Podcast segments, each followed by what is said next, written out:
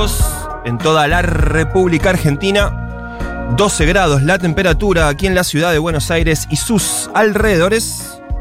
De esta manera comienza una nueva emisión del Hecho Maldito. Como cada domingo acompañándote hasta las 12 del mediodía en el aire de Rock. La compañía de tus despertares dominicales. Nublada mañana aquí en Buenos Aires, después de un par de días de lluvia, de viento, de frío.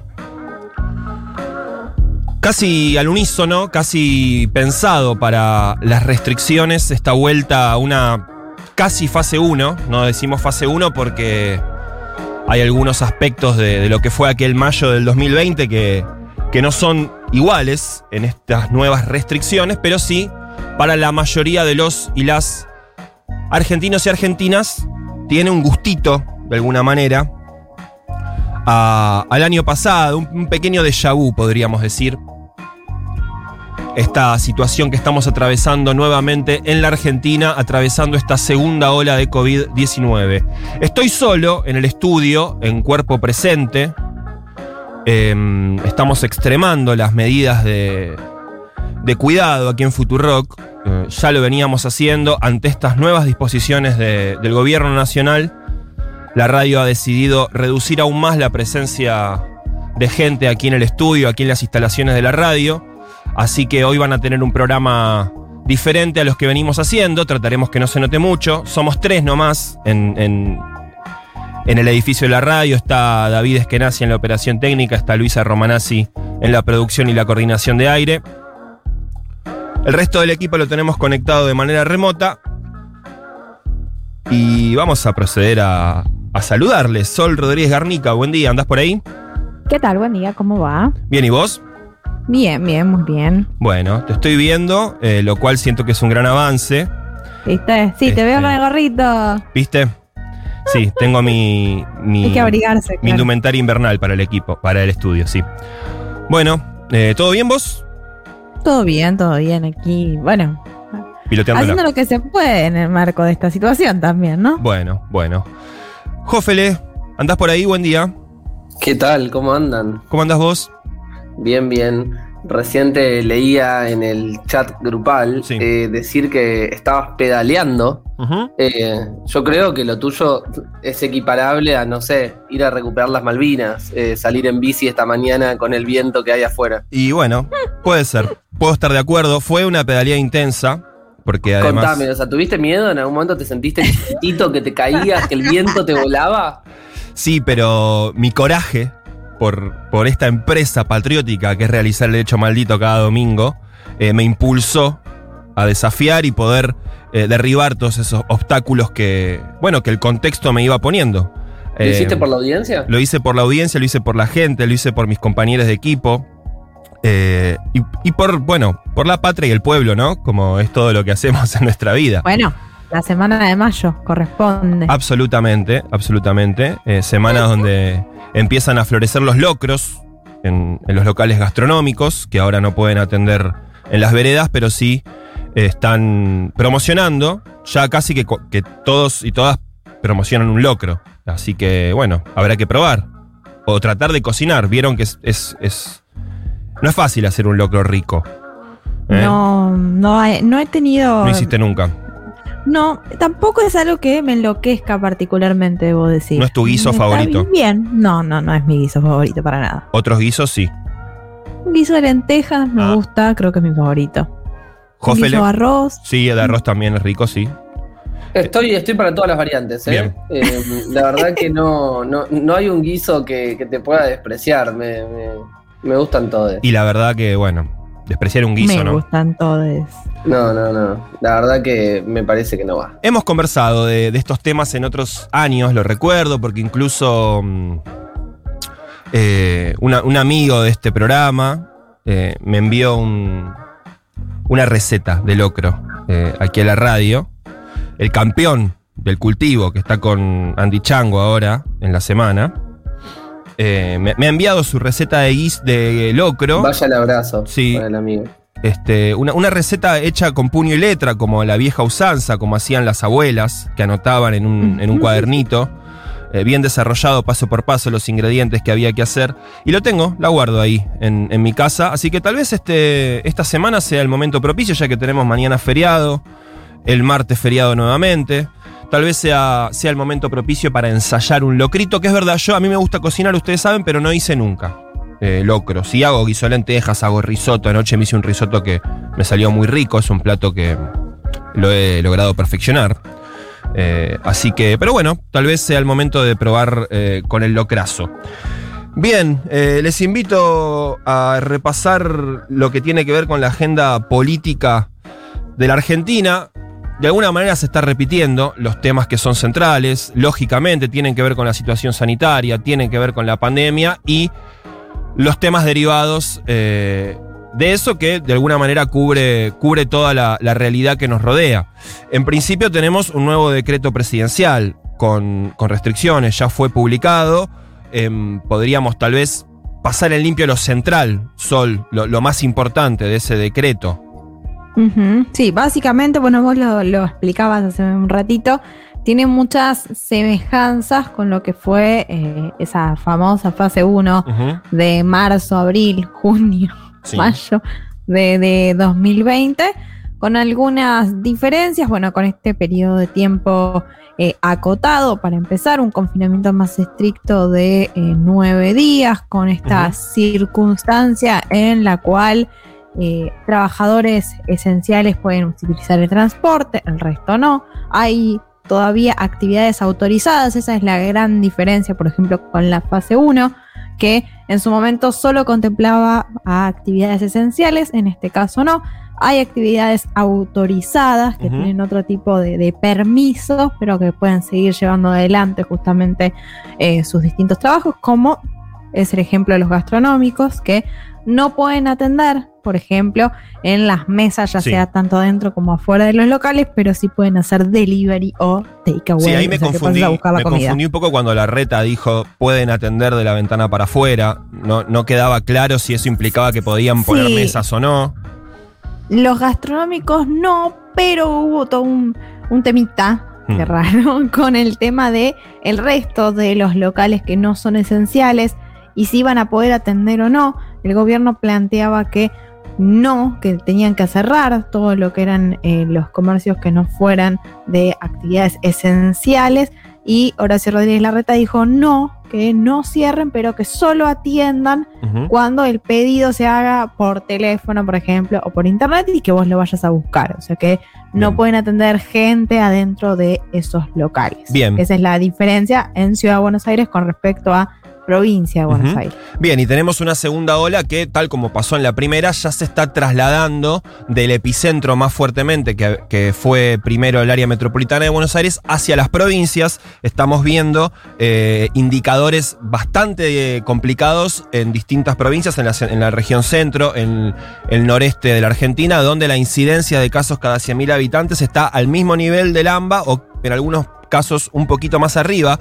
Eh, esto pareciera que también está generando un poquito más de consenso político, ¿no? En este caso no vimos ni a la ciudad de Buenos Aires ni a las provincias discutirle abiertamente al presidente las medidas, sino de alguna manera un marco de, consenso mayor, ¿no, Jofe? Sí, sin duda. Si se quiere, la única, eh, el único pero que, que pone la oposición permanentemente es, bueno, Ahora acatemos estas medidas, pero esto es culpa de que el plan de vacunación prometido no funcionó. Como si fuera que las vacunas están ahí todas esperando, libres, y el gobierno dice, no, no las aplicamos, ni 14 millones de vacunas de Pfizer, Jofe. Perdón, que las dejó pasar. Que las dejó eh, pasar, 14 millones. En la misma semana que el presidente Macri salió a decir, conmigo hubiera habido todas las vacunas que quieran. Y ante la, pregunta de por qué, ¿no? Porque digamos que es una gestión que no es fácil eh, conseguir las vacunas en un contexto de escasez mundial. Él dijo, ¿no vieron el G20 que vinieron todos y, que yo lloré y todo eso? Bueno, es lo mismo. O sea, yo los llamo y ellos me dan bola. Sí, como todo, eh, como la economía, ¿no? Sumamente infantil, ¿no? Él, tenía la misma visión de, la economía, que como él tenía buena onda, bueno, la confianza se iba a generar, entonces iban a venir, iban a invertir. Todo siempre es como, como muy de, niño que ha sido muy mal criado. Sí, además la gestión, la Como que él llamando a alguien siempre resolvía, pero un país no, es tan fácil. Sí, además también con el tema vacunas, digamos, el macrismo tiene una experiencia bastante eh, complicada, ¿no? Después de que se fueron de la gestión se encontraron galpones con una cantidad, ahora no tengo el número en, la cabeza, pero me acuerdo que era un, número grande de vacunas sin utilizar, vencidas.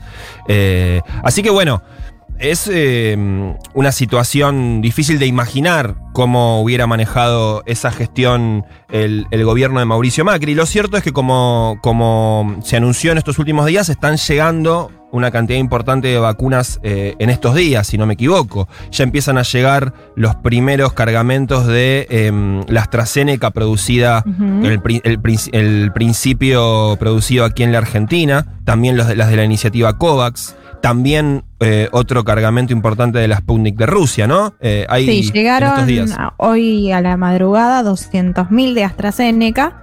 Mañana van a arribar otras 800.000 y partió un nuevo vuelo a Rusia, básicamente.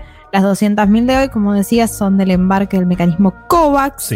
Mañana, que llegarían estas 800.000, es el turno del primer envío de este contrato por las 22 millones de dosis. Las famosas. Y ya despegó el vuelo 16 a Moscú en busca de más vacunas Sputnik. Sí, a mí esta semana me, hacía mucho ruido escuchar eh, encendidísimos discursos de referentes de la oposición en las cámaras, en ambas cámaras del Congreso, donde otras cosas se planteaba, y además no hay vacunas, ¿no? Se, planteaba como una, una situación, bueno, uno podría decir, no estamos cerca de una situación ideal, falta un montonazo, eh, es necesario conseguir más y más vacunas. Ahora, más de 10 millones de dosis aplicadas, no hay vacunas, me parece que son dos situaciones bastante diferentes. Digo, no estamos para tirar manteca al techo, pero tampoco para decir que, la Argentina está en el peor de las, peor de las situaciones. Basta con eh, echar una mirada eh, al resto del mundo. Estamos dentro de un pelotón de países que puede avanzar a un ritmo sostenido con el, ritmo de, vacunación en la sociedad. Bien, eh, bueno, acompañado a estas nuevas restricciones hubo algunas medidas de apoyo social, eh, la ampliación del Repro 2, lo vamos a estar conversando también en otro momento del programa, porque lógicamente las restricciones implican complicaciones para comerciantes, para pymes, para todos aquellos cuyos ingresos dependen de la circulación de gente, del consumo. Eh, lógicamente es una situación delicada, digo, me parece que ningún gobierno querría tomar restricciones, sobre todo con pobreza en aumento, inflación en aumento, necesita que el, dinero circule, que la gente circule y consuma. Eh, entonces, en ese sentido, eh, se aplicaron algunas medidas, vamos a ver si son suficientes o no, eh, pero, pero sí, de alguna manera el gobierno está tomando nota de que es necesario inyectar dinero en, la base social, en las pequeñas y medianas empresas, en los comerciantes, para sostener eh, esta, esta situación. Hubo medidas respecto del tema de las carnes, también lo vamos a conversar más adelante, esta medida de 30 días de, cierre de la exportación de carne, para de alguna manera con el objetivo de poder negociar un freno a los precios, que también vemos eh, como un gran problema, acá lo conversamos eh, cada domingo. Em, claramente es un problema que, golpea muy duro el precio de la comida, el precio de los alimentos, el precio de la ropa, lo que consume eh, el 99,9% de la población cotidianamente. Eh, y ahí el, gobierno está claramente teniendo un frente muy complicado. Y, cuesta también, y me gustaría escucharlos a ustedes un minutito, cuesta también pensar dónde está el problema, ¿no? Eh, obviamente eh, hay gente que estudia, ¿no? Eh, muchos años, carreras universitarias, eh, desarrolla una carrera para entender cuál es la dinámica de la formación de precios y demás. Ahora, no importa si estudiaste o no estudiaste, digo, ir a comprar la comida lo tenés que hacer igual. Entonces, eso es un problema que el gobierno no puede desconocer y aparentemente el presidente Alberto Fernández vino de la gira con una decisión tomada respecto del tema de la carne. Claro, Obviamente que es uno de los temas que, el gobierno está prestándole atención, pero parece que en el marco de esta situación no estaría encontrando las soluciones como para llevar adelante eh, todo esto. Y que es una solución que sí o sí tiene que tomarse de distintas formas, ¿no? No puede ser únicamente, bueno, por 30 días suspendo las exportaciones y ya está, sino que me tengo que concentrar en tratar de tener en cuenta, no sé, eh, qué hago, qué soluciones, qué diálogo tengo con los sectores que están exportando, qué se está exportando, cuál es el impacto real en el marco de toda esta situación. Es una solución que si existe, que yo claramente no, tengo la certeza de que esto suceda, tiene que ser abarcada y tomada de distintos eh, ángulos y de forma más eh, abierta, ¿no? Y en el marco de una negociación, porque si no sabemos también cómo se ponen muchas veces estas eh, lugares y estos personajes que, pueblan nuestro bello país. Bueno, el mercado de, exportación de carne concentrado, ¿no? Como todo lo que exporta la Argentina, son poquitos grandes jugadores los que concentran esa exportación. También es un gran problema en ese sentido. Jofe, ¿qué pensaste cuando, cuando escuchaste esa medida del presidente Alberto Fernández? Que, a ver, de alguna manera eh, va en contra, podemos decir entre comillas, con lo que venía diciendo el presidente, lo que venían diciendo los ministros de que es necesario exportar más, hacer entrar más dólares. Me parece que em, si bien el, gobierno deja claro que no es que quiere eh, dejar de exportar, eh, pero bueno, es una medida que tiene que salir a explicarla, porque dice, bueno, vamos a dejar de exportar carne 30 días, epa, ¿qué pasa? Sin dudas, digamos, tenemos, tengamos en cuenta que los dólares que necesita el país no, no es que los necesita para que alguien pueda comprar eh, dólar ahorro o eh, viajar eh, a Europa. Los necesita para cualquier modelo de desarrollo que esté pensando, para sostener una suba salarial, para poder recomponer el poder adquisitivo, para todas esas cuestiones necesita dólares nuestro país indefectiblemente. Por eso me pareció que la medida está anunciada más en relación con mostrar fuerza, pegar primero, ¿no? Eh, que, tiene esa finalidad, no es que, el presidente piense que va a ser la medida más exitosa en sí misma, que esa es la solución para los precios. Eh, bueno, al menos esa es mi interpretación, ¿no? Sino que es decirle, miren, no tengo ningún problema en que salgan todos a bardearme, a que pongamos en, riesgo algún negocio de este mes, eh, a no ingresar esos dólares. Estoy dispuesto a hacerlo, ustedes fíjense qué están dispuestos a hacer, ¿no? Me parece que es eso, es más bien una demostración eh, de fuerza y bueno, como toda demostración de fuerza, si sale bien, eh, va a estar bueno y si sale mal, obviamente eh, es doblemente malo porque terminaste haciendo lo que no querías hacer y al final no salió.